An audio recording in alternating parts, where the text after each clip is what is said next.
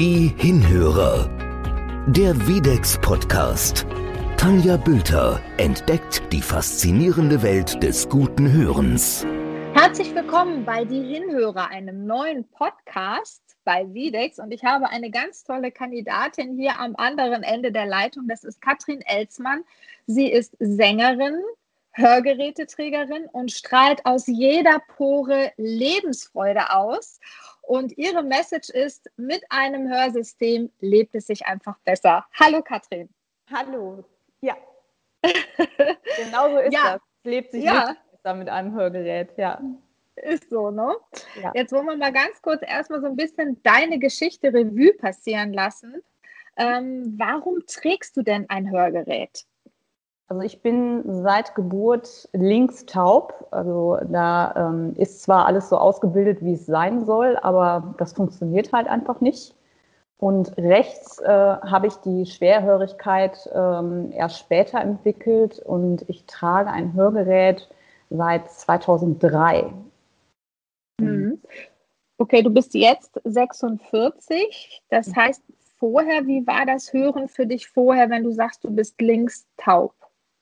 Also man hat das erst relativ spät festgestellt, dass ich links taub bin, und zwar erst im fünften Schuljahr. Da äh, kam ein Hörtest, wenn man auf die weiterführenden Schulen kam, gab es dann einen Hörtest und dann haben die bei dem Hörtest gesagt, irgendwas ist da komisch. Und ähm, also ich weiß, dass es früher viele Situationen, zum Beispiel im Kindergarten gegeben hat, da haben die Flüsterpost mit zwei Ohren gespielt und ich fand das total faszinierend. Ich fand immer wieso können die mit beiden Ohren und ich nicht? Und äh, mhm. äh, hat aber nie sich wirklich jemand Gedanken drum gemacht. Und dann bei diesem Hörtest in der Schule ist dann aufgefallen, hm, da stimmt irgendwas nicht. Und daraufhin ist meine Mutter dann äh, zu, einer, zu einem Spezialisten geschickt worden und ähm, der hat dann festgestellt, ihr Kind ist linksseitig total taub.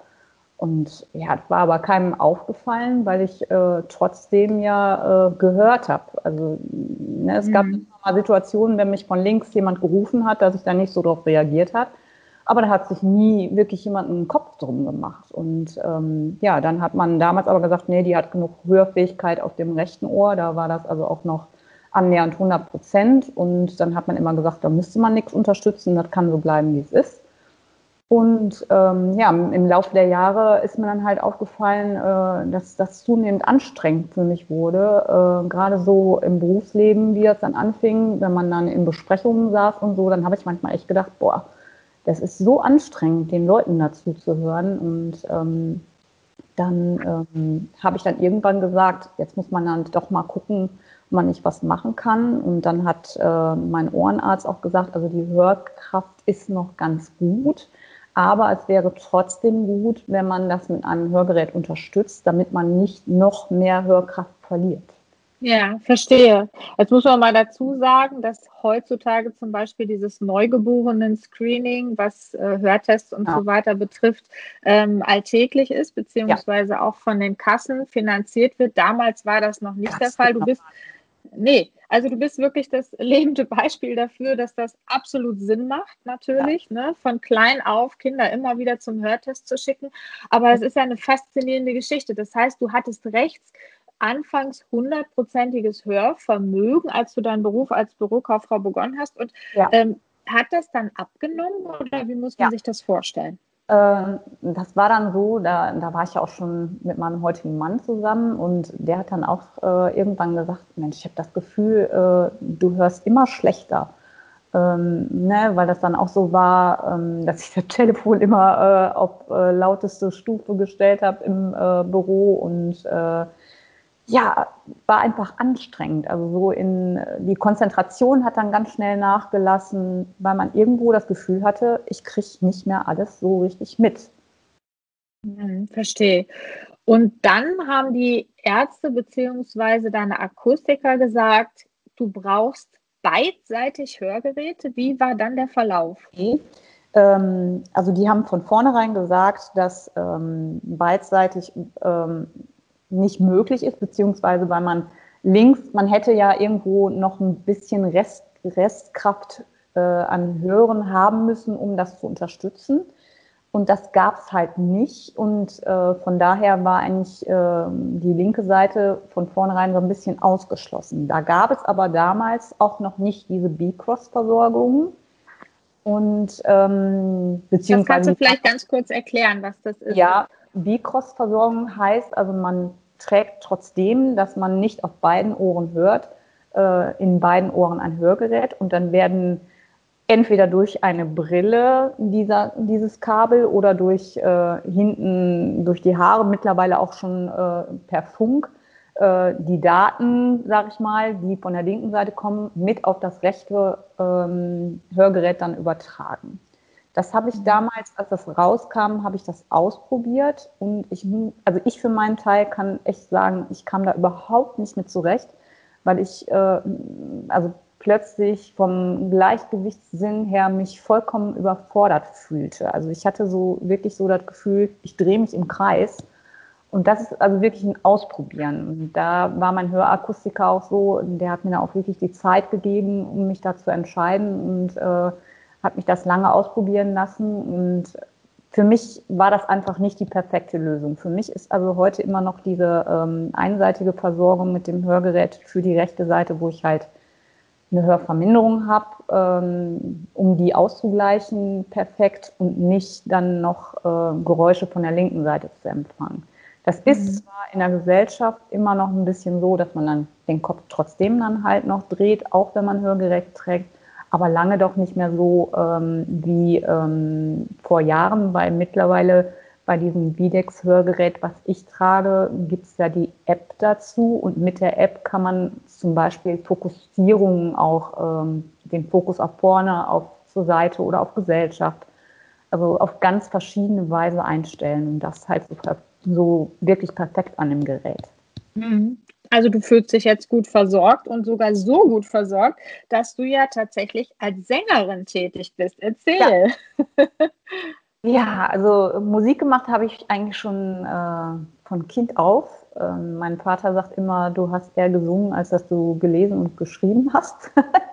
und ähm, ja, auf jeden Fall vom Kinderchor über Gesangsunterricht. Und das war immer irgendwie so das, was mich im Leben begleitet hat. Und ähm, ja, dann wollte ich irgendwann Musik studieren und äh, dann hat mein Vater aber damals gesagt, äh, hm, Kind, du musst doch was Vernünftiges lernen, so wie das früher halt war. Und äh, ja, dann habe ich dann halt Bürokauffrau gelernt, aber die Musik hat mich nie so ganz losgelassen und dann bin ich irgendwann wieder durch äh, Hochzeiten und so quer eingestiegen, äh, konnte es nicht sein lassen, habe dann nach meiner Krebserkrankung, die ich hatte, von meinem Mann äh, ein professionelles äh, oder eine professionelle Aufnahme in einem Tonstudio geschenkt bekommen. Und dann äh, war da auch der Andreas Lebbing, das ist der ähm, Bandleader der Gruppe Wind, vielleicht noch bekannt vom Eurovision Song Contest mit dem Lied äh, Lass die Sonne in dein Herz. Und der hat da die Aufnahmen geleitet und der sagte dann so, Mensch, mach doch mal ein bisschen mehr mit deiner Stimme. Da war ich dann aber damals noch nicht so weit und dann ist aber der Kontakt immer geblieben. Da habe ich dann Playbacks aufgenommen für die Hochzeiten. Und dann hat der Andreas irgendwann gesagt, Mensch, ich hätte aber echt Bock für dich, eigene Sachen zu schreiben. Und ähm, ja, so ist dann gekommen, dass ich voriges Jahr im Tonstudio ähm, dann gesagt habe, ja, ich mache das, ich will das. Und jetzt äh, ja, ist die erste Single dann da. Wow, Glückwunsch, das ist ja toll. Ja. ja, man muss sagen, dass du wirklich ähm, so viel Lebensfreude trotz vieler Rückschläge in deinem Leben hast. Das finde ich auch super. Ich bin auch so ein positiver, optimistischer Mensch und ich glaube, das hilft einem auch, immer wieder nach vorne zu gucken, weil es ist nicht nur deine, ähm, dein Hörverlust auf der einen Seite gewesen. Du hast MS, du hattest Brustkrebs, hast das besiegt, ja, bist aber heute vor allen Dingen ja auch durch Singen ähm, wirklich ein so positiver, zufriedener Mensch, so habe ich dich auch in den ganzen Vorgesprächen kennengelernt, ähm, dass das gibt dir auch richtig was, ne? Ja. Ja, ähm, durch Musik kann man ja sehr viel ausdrücken. Und ähm, also gerade so bei den Hochzeiten sind ja immer so sehr emotionale Geschichten und mir gibt das so ganz viel zurück. Also ich habe immer noch so das Gefühl, wenn ich von meinem Glück, was ich habe, dass ich noch lebe, jemandem was abgeben kann, dann ist das eine total tolle Geschichte. Und ähm, ja, wenn die positiven Feedbacks dann noch dazu kommen, dann gibt einem dann noch mehr Kraft. Und äh, dann sagt man sich dann auch wieder so, es lohnt sich, es ist schön und äh, ja, ich bin über jeden Tag, den ich noch habe, äh, total dankbar und glücklich. Was mich natürlich auch als Hörgeräteträgerin interessiert, ist, wie ist denn das eigentlich, Musik mit Hörgeräten zu machen? Ja, hat ja. das vielleicht sogar Vorteile, weil du Klänge besonders gut hören kannst? Mittlerweile ja. Also in, in der Anfangszeit ähm, war das äh, noch ein bisschen schwierig. Da gab es dann halt auch schon mal viele Rückkopplungen. Äh, wenn man so, ähm, gerade so, wenn man Auftritte in der Kirche hatte, dann gab es also mit den Anfangsgeräten äh, immer noch das Problem von Rückkopplungen. Das gibt es mit dem Redex überhaupt gar nicht mehr. Im Gegenteil, das unterstützt mich, da höre ich mich äh, selbst viel besser. Und ähm, das hat echt nur den Vorteil, dass auch Sprache äh, viel besser geworden ist und genauer geworden ist, weil man seine eigene Stimme ganz anders wahrnimmt. Also ähm, ich glaube, mhm. Äh, ohne Hörgerät, also mein Mann sagt morgens immer, äh, tu dein Hörgerät rein, du redest so laut. total lustig, aber äh, ja, es ist halt wirklich so. Man äh, spricht einfach anders, wenn man das Ding drin hat. Ja, das glaube ich auch, auf jeden Fall. Wie sind denn jetzt für dich die nächsten Pläne? Also du arbeitest ähm, etwas reduzierter, kann man sagen, aufgrund deiner Erkrankung. Ähm, mhm. Hilfst deinem Mann noch ein bisschen mit Buchhaltung im Büro, aber dein Fokus ist jetzt auf die Musik gerichtet. Und wie sind da deine nächsten Steps?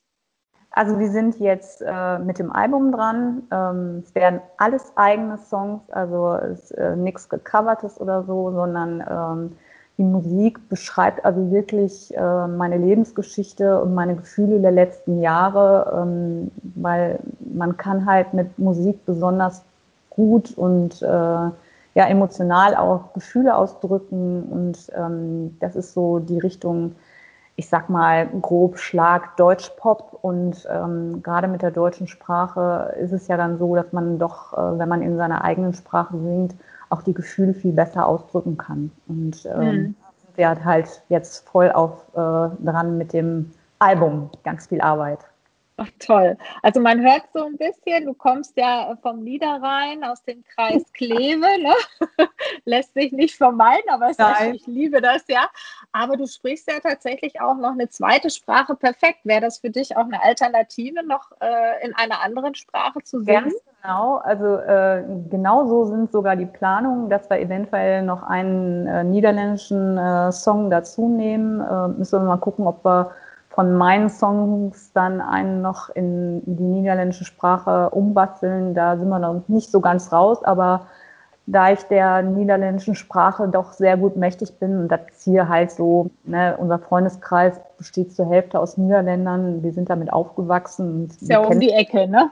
Ja, genau. Also wir fahren hier mit, mit den Fitz, wie wir so schön sagen, also mit dem Fahrrad äh, mal eben kurz über die Grenze und das ist für uns ganz normal und auch schön, weil die Niederländer eigentlich auch ein super liebes Völkchen sind.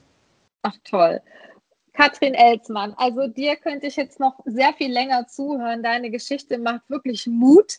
Ich glaube auch vielen anderen, dass man auf jeden Fall auch immer schauen soll, nach vorne schauen sollte. Das ist ganz, ganz wichtig. Bleib so positiv, hör so gut, damit du weiterhin so tolle Musik machen kannst. Und da werde ich auf jeden Fall in diesen Tagen jetzt mal reinhören. Ja, gerne, freue ich mich. Dankeschön. Dann mach's gut, ja? Alles Liebe. Tschüss. Tschüss. Die Hinhörer, der Videx Podcast. Alle Folgen finden Sie auf unserer Website www.videx-hörgeräte.de slash podcast.